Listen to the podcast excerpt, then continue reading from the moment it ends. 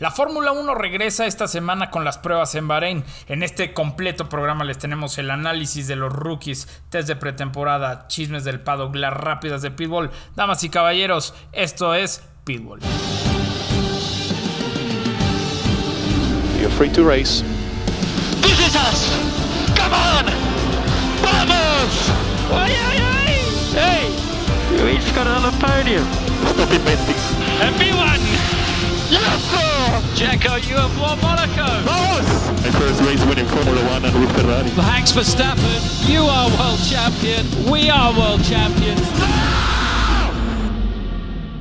Cuequiperos, ¿cómo están? Qué felicidad de estar otro lunes más platicando con todos ustedes de esto que tanto nos gusta y nos apasiona como es la Fórmula 1. Pero ustedes saben que el programa no está completo sin el mismísimo, el mero mero, el tío Raúl, ¿cómo estás? Qué buena presentación, estoy muy bien, muy contento. Este, cada vez falta menos ya esta semana, por lo menos tenemos acción en pista. ¿Cómo estás tú, Regina? Sí, muy bien, muy contento también por toda esta parte de, la acción en pista. Eh, que vamos a explicar un poquito más adelante de, de, qué trata exactamente todo esto de la pretemporada, sobre todo porque nos damos un poco más de idea de realmente cómo se van a ver los monoplazas, cómo son, eh, qué traen por ahí escondido y eh, vamos a poder saber un poco más de información que no nos han podido dar, ¿no? Porque en las presentaciones del Livery, como lo hablamos el, el capítulo pasado, pues no necesariamente nos están enseñando el producto final. Justo. Nos están enseñando eh, muchos de sus diseños, pero no pues esta parte. Eh, pero Raúl, y coequiperos, en el episodio del día de hoy, la verdad es un episodio bastante completo porque eh, sí hay Fórmula 1 ya, que eso está muy padre. Vamos a estar platicando de eh, los tres lanzamientos de deliveries que a partir del episodio pasado tuvimos. También vamos a platicar qué son los test de pretemporada. Porque muchos nos han preguntado, bueno, sí los prueban, pero ¿qué pasa más allá de esto? También vamos a platicar eh, sobre los rookies de este año, qué, hicieron, eh, cómo, cómo lo hicieron para llegar a la Fórmula 1, como lo de Sergeant Piastri y Nick Debris.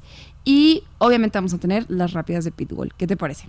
Perfecto, perfecto. Eh, la verdad es que, a ver, ya empieza la Fórmula 1, o sea, ya hay más cosas de qué hablar. Eh, incluso, este, pues podemos ya meternos hasta en el tema del chisme que se está moviendo durísimo, Regina. Sí. Así es, también lo vamos a hacer. ¿Y por qué, Raúl, no empezamos a platicar de estos eh, tres liveries que no les habíamos comentado, coequiperos, porque no habían salido, como lo es el Mercedes, el Ferrari y el Alpine?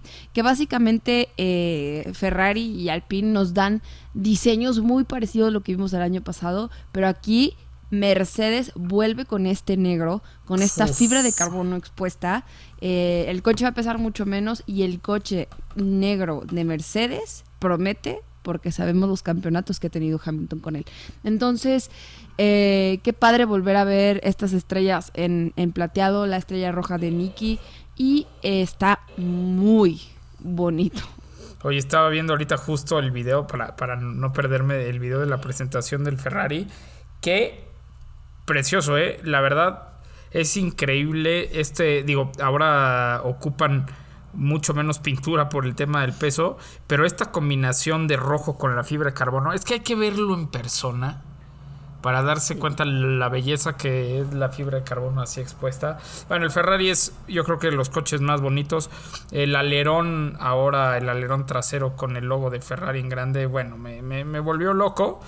Y eh, aerodinámicamente presentan algunas diferencias contra el coche el año pasado. Pero Regina, como tú ya bien lo dijiste, de lo que estamos viendo ahorita, lo que vamos a ver este próximo jueves 23, es total. Y es más, y lo que podemos ver el jueves contra viernes y sábado puede ser diferente.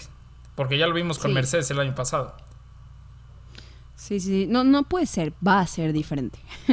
y sí, todavía no, de los test de A lo que digo, lo, lo que carrera, digo es... La primera carrera va a cambiar. Sí, sí, sí. Y a lo que digo también es que entre día y día probaron diferentes kits aerodinámicos en, en, en, Bahrein y en Barcelona el año pasado. Entonces, a ver, no nos espantemos y no nos saquemos de onda si es que vemos coches totalmente diferentes estos tres días. Exactamente. Y luego, eh, Alpine va a volver a utilizar las primeras carreras, este livery rosa de BWT, tan famoso, este, este rosa icónico que vimos mucho tiempo en los Racing Point. Eh, el Alpine es muy, es prácticamente igual el livery de lo que Sí. vimos el año, el año pasado. Yo creo que lo que más ha cambiado, y como lo mencionamos el episodio pasado, Raúl, es que han expuesto más la fibra de carbono por el tema del peso. Que Sí. ahora los monoplazas van a tener que pesar dos kilos menos por reglamentación. Oye, y ya- dos kilos menos son difíciles. Sí, no, aparte en un coche. eh, A ver, y te voy a decir una cosa: el único coche que está por debajo del peso oficial y no es precisamente ¿Es el malo. Mercedes? No, el Alpine. Órale. Sí, mira, eh, bueno, me voy a meter aquí un poquito rápido, pero se supone que en 2023 el peso mínimo debería de ser de Es de 796. 796. Y se mantuvo en 798 por, porque las llantas son más pesadas, porque la centralita es más pesada. Entonces, bueno, dijeron, bueno, que se queden estos 798. Entonces, Alpine hace un anuncio y dice, oigan, nosotros estamos abajo de ese peso. ¿Qué pasa? Que entonces van a tener que tener peso extra, Regina. Pero esto no es precisamente malo. Es decir, les van a poner el lastre o lo- los kilos de más que le van a tener que poner al coche. Alpine los puede poner donde se le antojen. Entonces puede cambiar. Eso es lo que te iba a decir.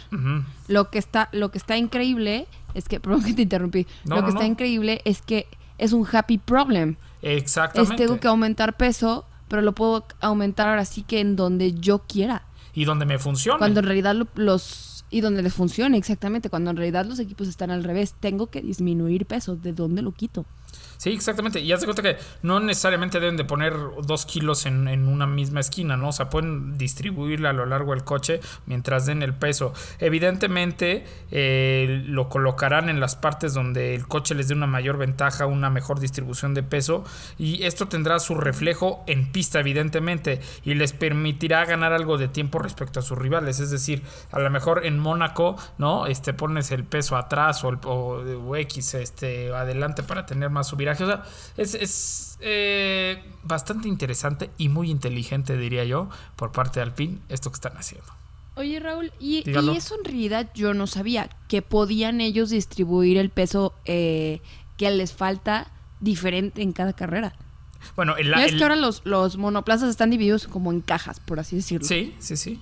Los módulos. ¿No? Bueno, Ellos van a poder distribuir este peso en las diferentes cajas en donde le mejo- mejor le funcione al monoplaza cada carrera. Sí, ahora, evidentemente no, no estás hablando de que haya 20 kilos de diferencia, ¿no? O sea, estamos hablando de 2, 3 kilitos no más, pero pues es muy interesante, ¿no? Que el- estas, este lastre lo puedan poner literal donde a ellos les funciona y les beneficia. Entonces, eh, lejos de, de perjudicar, como tú dijiste, es un happy problem y eh, a lo mejor una movida muy inteligente que a otros equipos tal vez se les escapó.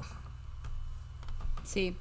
Oye, Raúl, y a ver, ¿qué calificación le pones entonces al Mercedes? A este. A este Ah, bueno, pues qué te digo. O sea, para mí es el, el- el- eh, para mí es el coche más bonito de la parrilla. 10. ¿De la temporada? Órale. Sí, fácil. Órale. Y ahorita, ¿qué te parece Sí, si, y si trae, decimos trae buenos recuerdos. si decimos nuestro top? ¿Qué te gusta? ¿Top 5? O sea, que tú y yo digamos nuestro top 5. Pero yo le pongo Ok, pero a ver, 10 cerrado. ¿Y al Sí. Ferrari? al Ferrari le pongo 9.5. Ay, es que el Ferrari está súper bonito. El Ferrari siempre es un coche Precioso, llamativo todas las sí. temporadas y es icónico y, y yo no veo tampoco a la gente quejándose de este Ferrari igual como se quejan del, del Red No, Bull, ¿no? Seguro. Eh, fíjate que este fin de semana estaba viendo eh, repeticiones y highlights de algunas carreras de Fórmula 1 con un sobrino mío que tengo chiquitito, Ajá. Jesse, que tiene 5 años.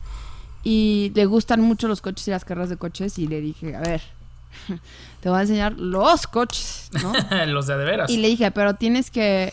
Pero yo tuve un flashback cuando mi papá me presentó la Fórmula 1, yo presentándosela a mi sobrino. Y, le dije, pero tienes que escoger un coche. ¿Cuál? Y me dijo, the, the red one, me dijo el rojo. Eh, bueno, Entonces me pareció increíble porque es Ferrari, es quien llama la atención. es que, es que sí, sí, sí. Alguna vez lo dijo Sebastián Vettel. Everybody is a Ferrari fan. Exactamente. Oye, y, y al, al Alpine le pongo un 7. 7-5.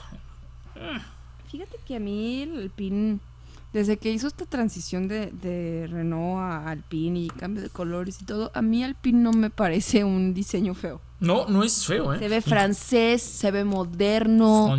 Eh, a, a mí, a mí me gusta. No me gusta mucho el rosa ese que sacan con VWT por el patrocinio, Bueno. pero sí me gusta Alpine. Bueno, te voy a decir que a mí me gustaba más el rosa. eh, pero bueno, vamos, es, es cuestión de gustos. Pero tienes razón, no es un coche feo. Eh, el azul es muy bonito, muy llamativo, muy francés. Y es un equipo 100% francés ya. Así es. Cada vez más.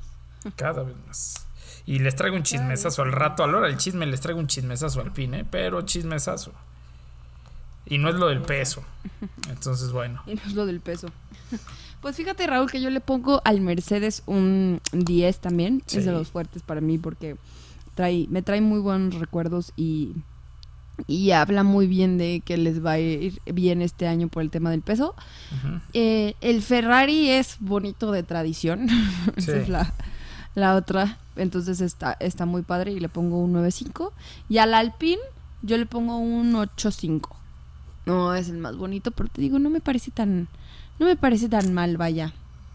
Ok, me parece bien. ¿Y tu top 5? Top 5. A ver. ¿O quieres yo primero? Tú primero. Tú primero. a ver. Ahí te va. Primero, Mercedes. Segundo, Ferrari. Y te voy a decir una cosa, después de una plática con Juan Fosaroli, aquí me cambió mi parecer. Yo decía que mi tercero era el Aston Martin, pero no, el tercero es el Alfa Romeo.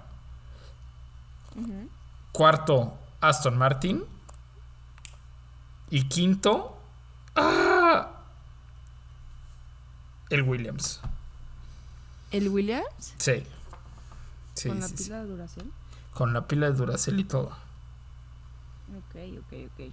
¿Y tu top A mí- 5? Híjole, a ver, yo creo que en, en- me voy a ir de, de primer lugar para abajo. En primer lugar, el Aston Martin. Siempre me ha gustado mucho el Aston Martin. Ok. Lástima que no funcionen, pero físicamente me gustan mucho. En segundo lugar, el Mercedes. En tercer lugar, el Ferrari. En Ajá. cuarto lugar, Sí. el Alfa Romeo. Ujú, Y en quinto lugar, el Haas. Ándale. Es que yo fui, te voy a decir que es que yo fui muy feliz de que hicieran ese cambio de la bandera. Ah, bueno. resulta nuevamente el negro. Me gusta, me gusta. Sí, está bien, muy bien. Buen top top 5. Ojalá los coequiperos nos puedan Buen poner ahí en, en- en Instagram. Es más, vamos a poner una casilla, ¿no? Que nos den su top 5 de los liveries. Sí. Va. Vayan ahí a arroba pitwall-mx a platicarnos su top 5. Exacto. Eh, Raúl, Dígalo. y ahora cambiando un poquito de tema, ya que platicamos de los, de los liveries, eh, ¿por qué no empezamos a platicar qué son los test de pretemporada? Porque mucho escuchamos, van a probar los coches, sacaron los liveries, pero ya se vienen los tests. Pero antes eran siempre en Barcelona y ahora van a ser en el circuito de, de Bahrein. Entonces, ¿por qué no nos vamos un poquito más a fondo de qué son los test de pretemporada para que los coequiperos puedan conocerlos, ver qué equipos ya presentaron, eh, qué día van a probar? eh, que es eh, durante este fin de semana del 23 de febrero y para qué funcionan.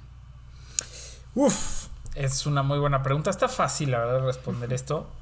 Pero evidentemente los test de pretemporada es un espacio de tres días, en este año tres días, porque el año pasado fue seis, para probar eh, el funcionamiento, desempeño y la fiabilidad de los autos.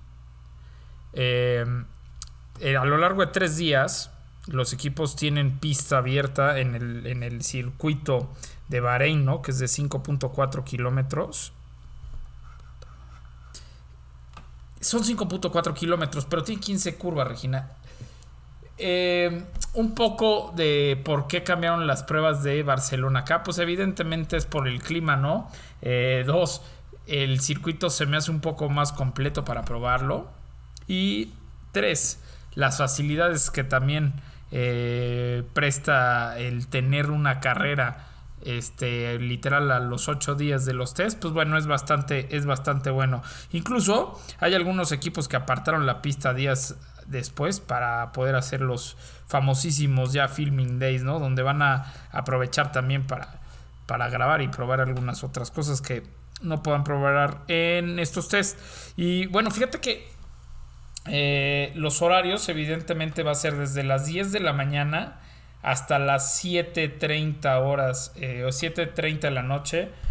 Y entonces los pilotos van a estar, pueden tener todo el tiempo libre ahí en la pista. No todos los equipos ponen a los dos pilotos el mismo día, ¿no? Este, pues para poder probar eh, y concentrarse en las exigencias de cada piloto. en el caso de, de Red Bull Regina. El jueves todo el día estará Max Verstappen. El viernes 24 en la mañana estará Checo y en la tarde estará Max. Y el sábado 25 Checo Pérez ocupará todo el día para probar el RB19. Así es. Y bueno, ¿quieres que te diga quién más va a estar este, por ahí? Ah, bueno, perdón, nada más para, para continuar esto es... Los horarios son de 8.15 de la mañana a 12.15 y de 1.15 a 17.30. Esos son los horarios en los que pueden utilizar las pistas, ¿no?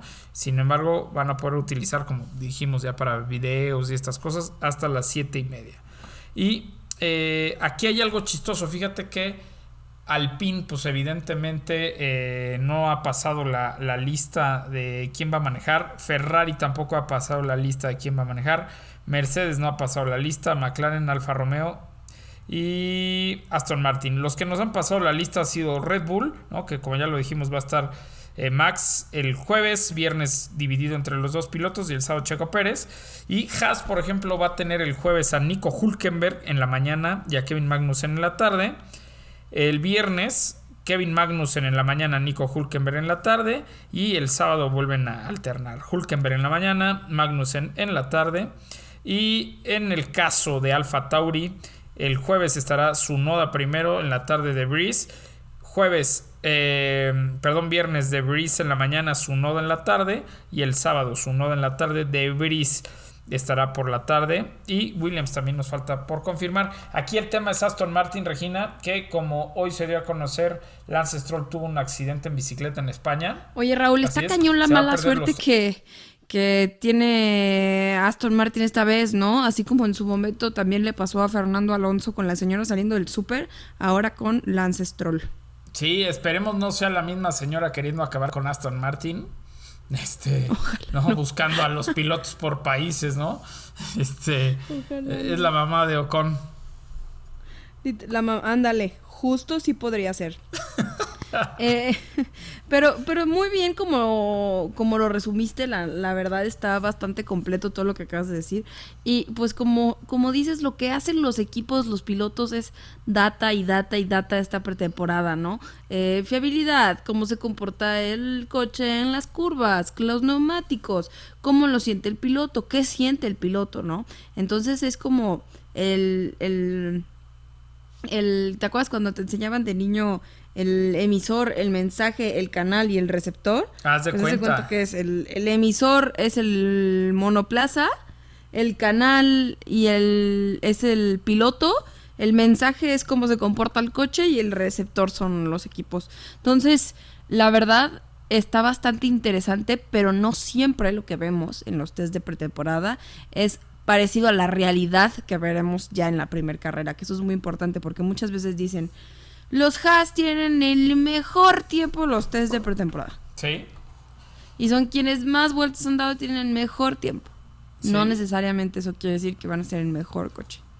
Exactamente. El año pasado, como prácticamente toda la vida, saco pues quién es el equipo que da más vuelta, el motor que da más vuelta, ¿no? Este, el motor que más duró en la pista un día. O sea, trato de sacar más la mayor información porque al final es quien te da la idea de cómo van a estar los equipos, ¿no? Eh, si bien no es eh, tal cual, ¿no? Este, por ejemplo, si ves al Ferrari que es el más rápido, no siempre es, o como tú acabas de decir, nosotros el año pasado vimos unas vueltotas de, Alfa Romeo, ¿te acuerdas?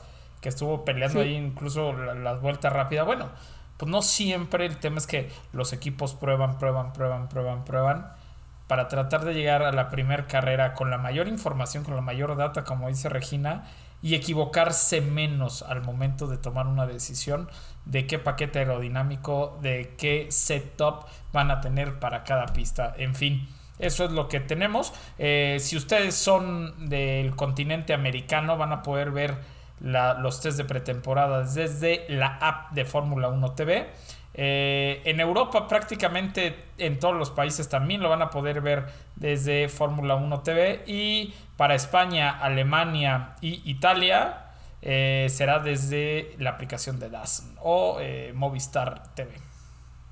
Súper. Y también es muy importante tener ahí en vista a los equipos que den muchas vueltas en los test de pretemporada, porque entre más vueltas puedan dar, también significa que pueden tener más datos. Sí, sí. Y esos equipos son los que pueden ir un poquito más fuerte porque son quienes tienen más análisis para cambiar ciertas cositas para que empiece la carrera. Incluso la estrategia, ¿no? O sea, porque... Exactamente. Prueban llantas, pues, es, probar, probar, probar. Eh, pero sí, es muy interesante y sobre todo muy importantes estos eh, test, Regina. Así es. Y Raúl, como te comenté en el principio, queríamos eh, platicarles a ustedes, coequiperos, un poquito también acerca de los rookies de esta temporada, los nuevos pilotos que van a eh, llegar a la Fórmula 1. A unos ya los hemos visto eh, debutar, como Nick DeVries, que tuvo un excelente punto con Williams. Me tocó verlo en vivo. Obviamente estamos hablando, sí, sí, sí es cierto. Ahora que lo recuerdo, sí te tocó. Eh, y no vamos a estar hablando de Huckenberg porque yo creo que Huckenberg eh, Ese no es ya lo conocemos bastante bien. No, no, no, Él sí no es rookie. Él sí no es rookie. Oye, bueno, pues tenemos tres pilotos nuevos. ¿Te parece si vamos uno por uno? Sí, claro. Y bueno, pues primero está eh, Hendrik Johannes Nicasius de Vries, que el nombre está, lo quise decir porque está bastante este, chistosón. Oye, es un piloto muy joven, nació en 1995. Eh, y evidentemente ha estado en muchos campeonatos. Ha estado eh, y ha sido campeón, es neerlandés y ha sido campeón dos veces del Campeonato Mundial de Karting. Eso fue en 2010 y en 2011. Eh, fue campeón también de la Eurocopa Fórmula Renault 2 litros, de la Fórmula Renault 2 litros de los Alpes. y fue también parte del campeonato de la Fórmula 2 de la FIA. Pero, déjenme les digo, y Fórmula Renault 3.5 también. Es que este cuate ha andado por todos lados, ¿eh? Incluso, bueno, pues estuvo en la Fórmula E y fue Campeonatos de resistencia, Le Mans, Fórmula E. O sea, si tú quieres, Raúl, que alguien tenga un buen CV para llegar a Fórmula 1 y edad, que es del 95 de más, él era la persona. Oye, pero mira, voy a comparar esto ahorita, ahorita me centro con, con en dónde ha pasado Piastri y Sargent, Logan Sargent, este, en estos en estos años. Pero mira, en 2019, ¿qué estaba haciendo Nick de Vries? Nick de Vries en 2019 estaba participando en la Fórmula 2 de la FIA y fue campeón. Ese mismo año. Qué loco. Sí, ese mismo año Oscar Piastri estaba en la Fórmula Renault. ¿Y qué crees, Regina? La ganó. Logan Sargent, ese 2019 estaba en la Fórmula 3 de la FIA y terminó en la posición 19. Y luego en 2019, entre 2019 y 2020, eh, Nick de Vries participó en la Fórmula E y terminó en la posición número 11. Ese mismo año Oscar Piastri subía a la Fórmula 3 y la ganaba. También Logan, Logan, Sargent, en 2020 está participando en esa misma Fórmula 3 y terminó en la posición número 3. Nada mal, ¿eh? O sea, hasta ahí van bastante bien. Y después, en 2021, Nick DeVries participó en la Fórmula E, donde fue campeón con Mercedes. Eh, Oscar Piastri en 2021 participó en la Fórmula 2 y fue campeón. Y eh, otra vez Logan Sargent en 2021 estuvo en la Fórmula 3 y quedó en la posición número 7, Regina. Entonces, Bastante bien. Y ya en este 21 y 22, evidentemente, De Vries estuvo otra vez en la Fórmula E, donde terminó noveno. Oscar Piastri estuvo como piloto de reserva de Alpine. y todo lo que suscitó después. Y Logan Sargent estuvo en la FIA Fórmula 2 donde terminó la cuarta posición. A ver, ojo, son muy buenos pilotos todos, pero ojo con lo que está haciendo Oscar Piastri porque ha sido campeón del serial donde compite. Sí, pero a mí aquí quien me impresiona y quien es mi gallo este año es Nick Debris.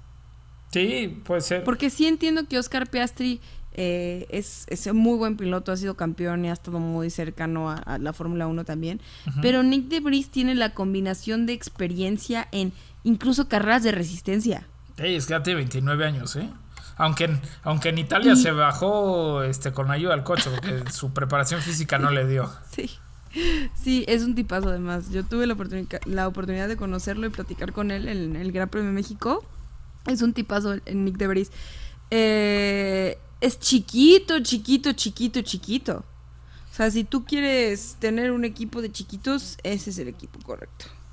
Pues mira, les va a ir muy bien. Este, yo también, a ver, justo hoy me preguntaron, oye, que ya ni contesté nada porque tuve mucho trabajo, pero me, preguntaron que cuáles eran mis pilotos sorpresa y mis pilotos de excepción.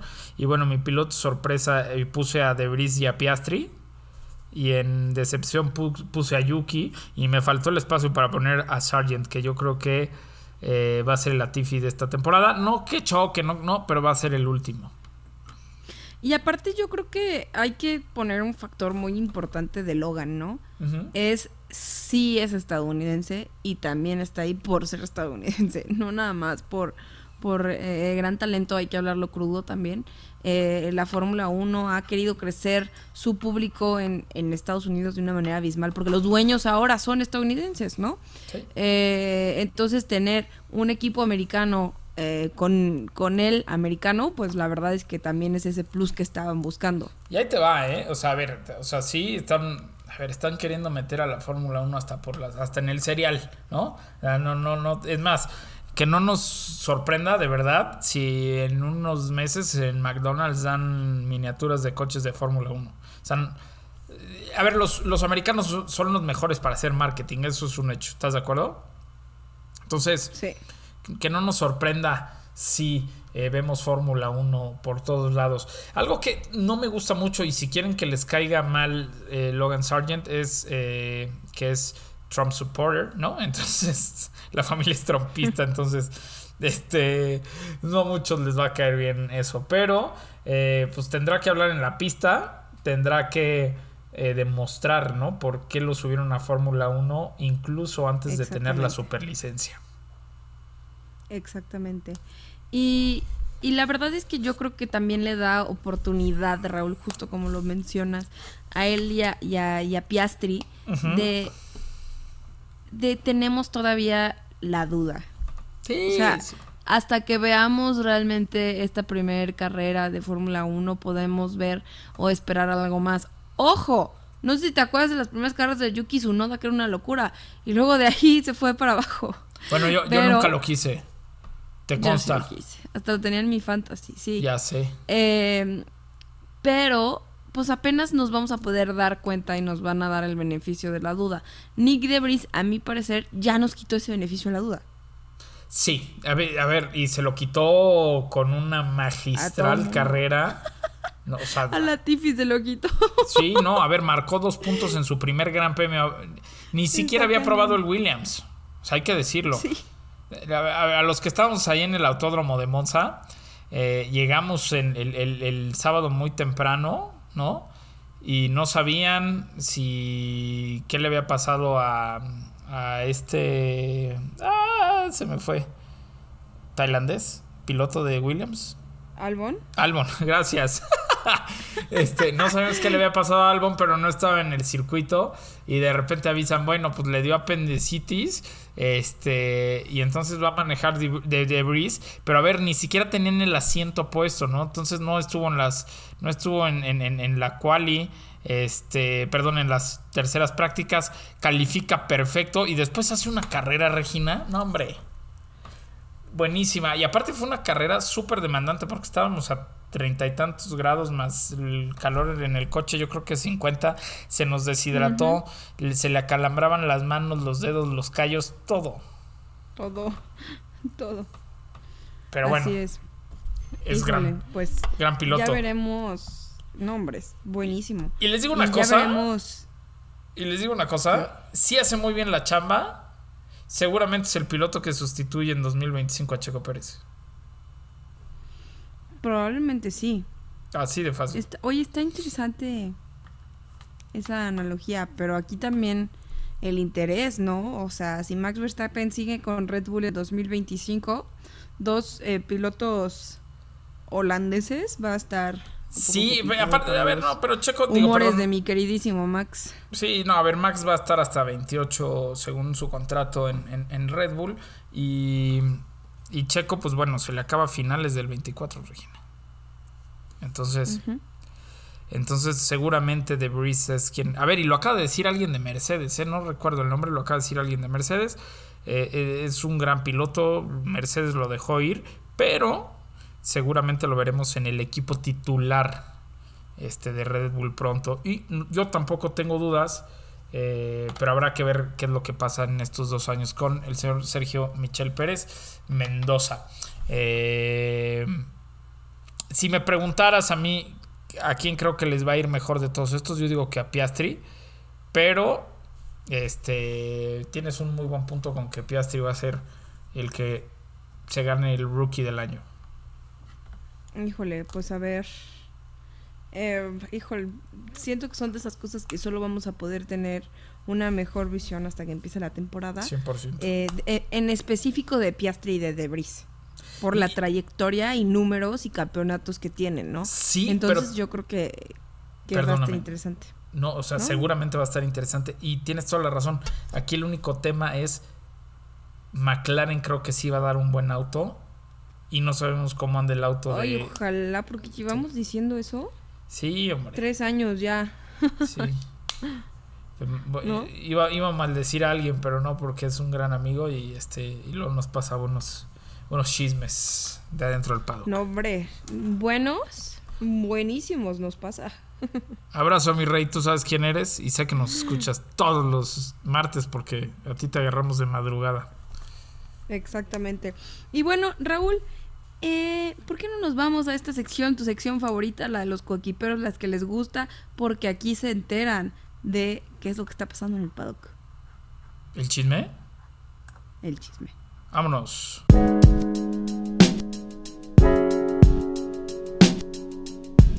Es momento de la hora del chisme. Y después de esta presentación que ya muchos coequiperos me han dicho que lo tienen de despertador de su celular, este, pues bueno, vamos a- a- al momento del chisme. La verdad es que el chisme es poco pero consistente, ¿no? No Este, el chisme siempre es bueno. el chisme siempre es bueno. El chisme siempre es bueno. Y si no, pregúntenle a Daniel Bisoño y a Pati Chapoy. Eh, pero bueno, uno de los grandes chismes es, y evidentemente ya todo el mundo lo sabe, ¿no? Que eh, Honda está en pláticas con McLaren para regresar y eh, pues darle estos motores.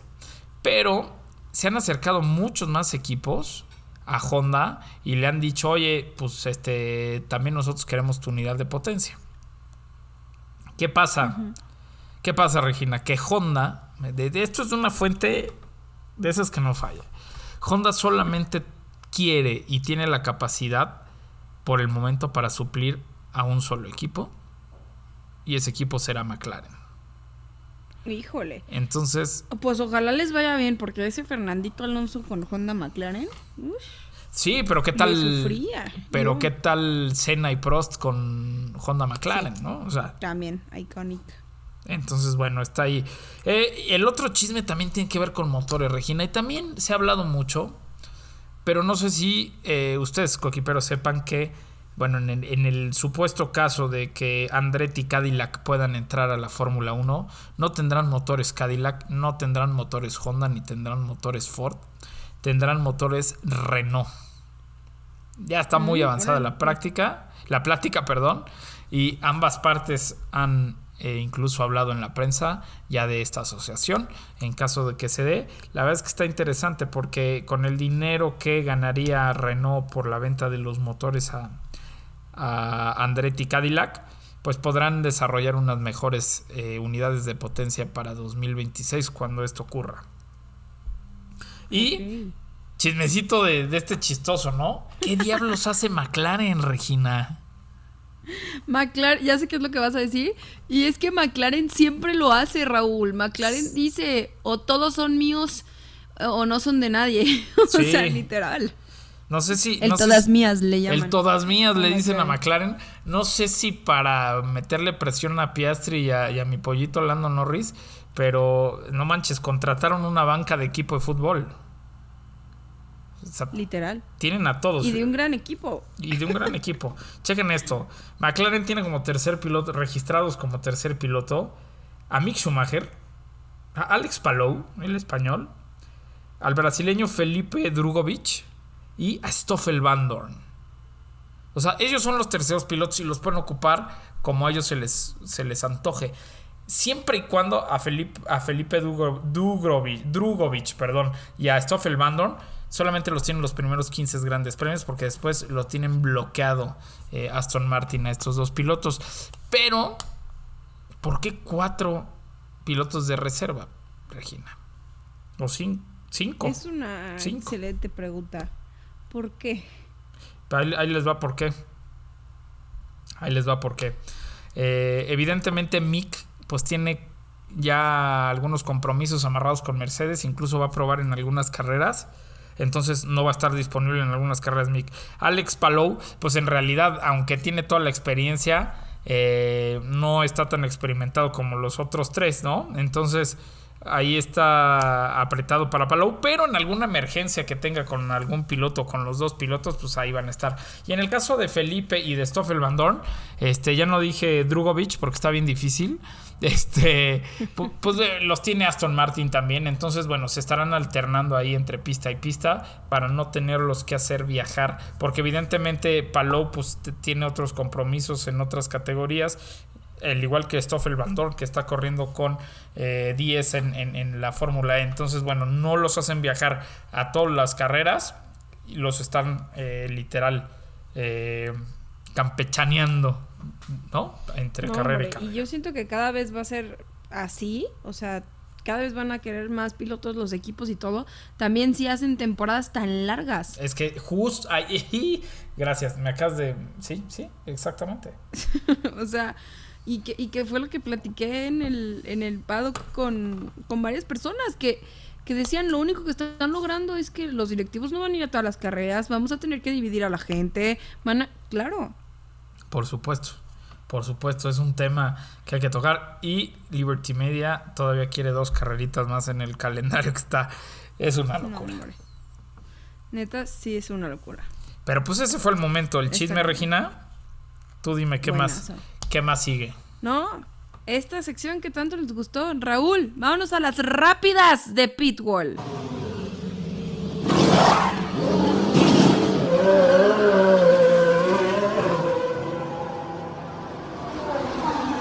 El Campeonato Mundial de Fórmula E se dirige a la ciudad del Cabo Cape Town para la ronda 5 de la temporada 9 en el histórico primer E-Prix de Sudáfrica este 25 de febrero. En este circuito bellísimo alrededor del estadio, así que ustedes fanáticos de la Fórmula Eléctrica no se lo pueden perder. Este fin de semana se corrieron las 500 millas de Daytona, donde Ricky Stenhouse Jr. ganó después de una muy, muy buena carrera. Pero la noticia es que Daniel Suárez finalizó séptimo en las Daytona 500. Y es que el mexicano, eh, a pesar de arrancar en la doceava posición, estuvo peleando. Y la verdad es que el equipo tuvo muy buenas eh, estrategias al momento de entrar a, a boxes. Y el mexicano llegó a estar tercero. Sin embargo, una rueda acabó con ese sueño del podio y terminó séptimo. Esas fueron las rápidas de Pitbull.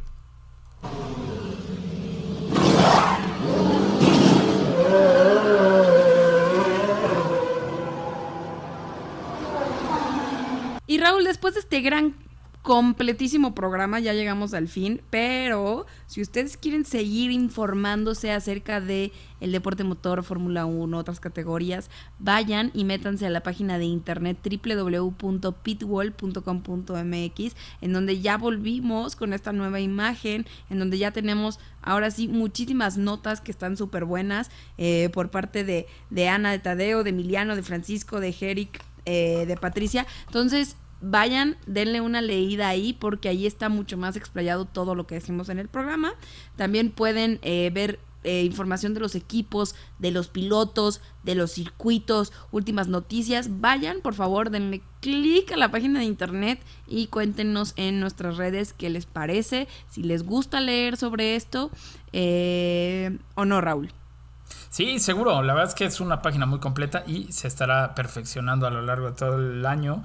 Oye, Regina, también déjame platicarle a los coequiperos que esta semana les vamos a traer la presentación de la Lamborghini Urus Performante, de la Lamborghini Urus S y del Huracán Técnica que nos han invitado a la presentación. Entonces, la próxima semana estaremos hablando de estos tres autos italianos que son una verdadera locura. Qué padre, qué padre que van a estar por ahí eh, viendo el lanzamiento. Y bueno, coequiperos, no está de más decirles que también nos sigan en redes sociales en arroba pitbull-mx, en donde también estamos platicándoles y posteando muchísimas cosas acerca de Fórmula 1 y de, otro, y de otras categorías. Y eh, Raúl, ¿dónde te podemos seguir a ti en redes sociales? Pues a mí me pueden seguir en todas las redes sociales como arroba Raúl Singer. Eh, y sí, señores y señores, Regina lo va a decir. Lo va a decir. Coequiperos, yo soy Regina Cuesta. Me pueden seguir en redes sociales como Instagram y Twitter como Regina CUO. Y saben que subo uno que otro videito en TikTok como Regina F1. Y bueno, nos vemos el jueves de Historias tras el volante. Nos vemos. Nos vemos, coequiperos. Yes! Sì, ragazzi! Oh, mi senti? Mi senti? Grazie, grazie, grazie, dai, forza Ferrari! Grazie ragazzi, grazie. Forza Ferrari.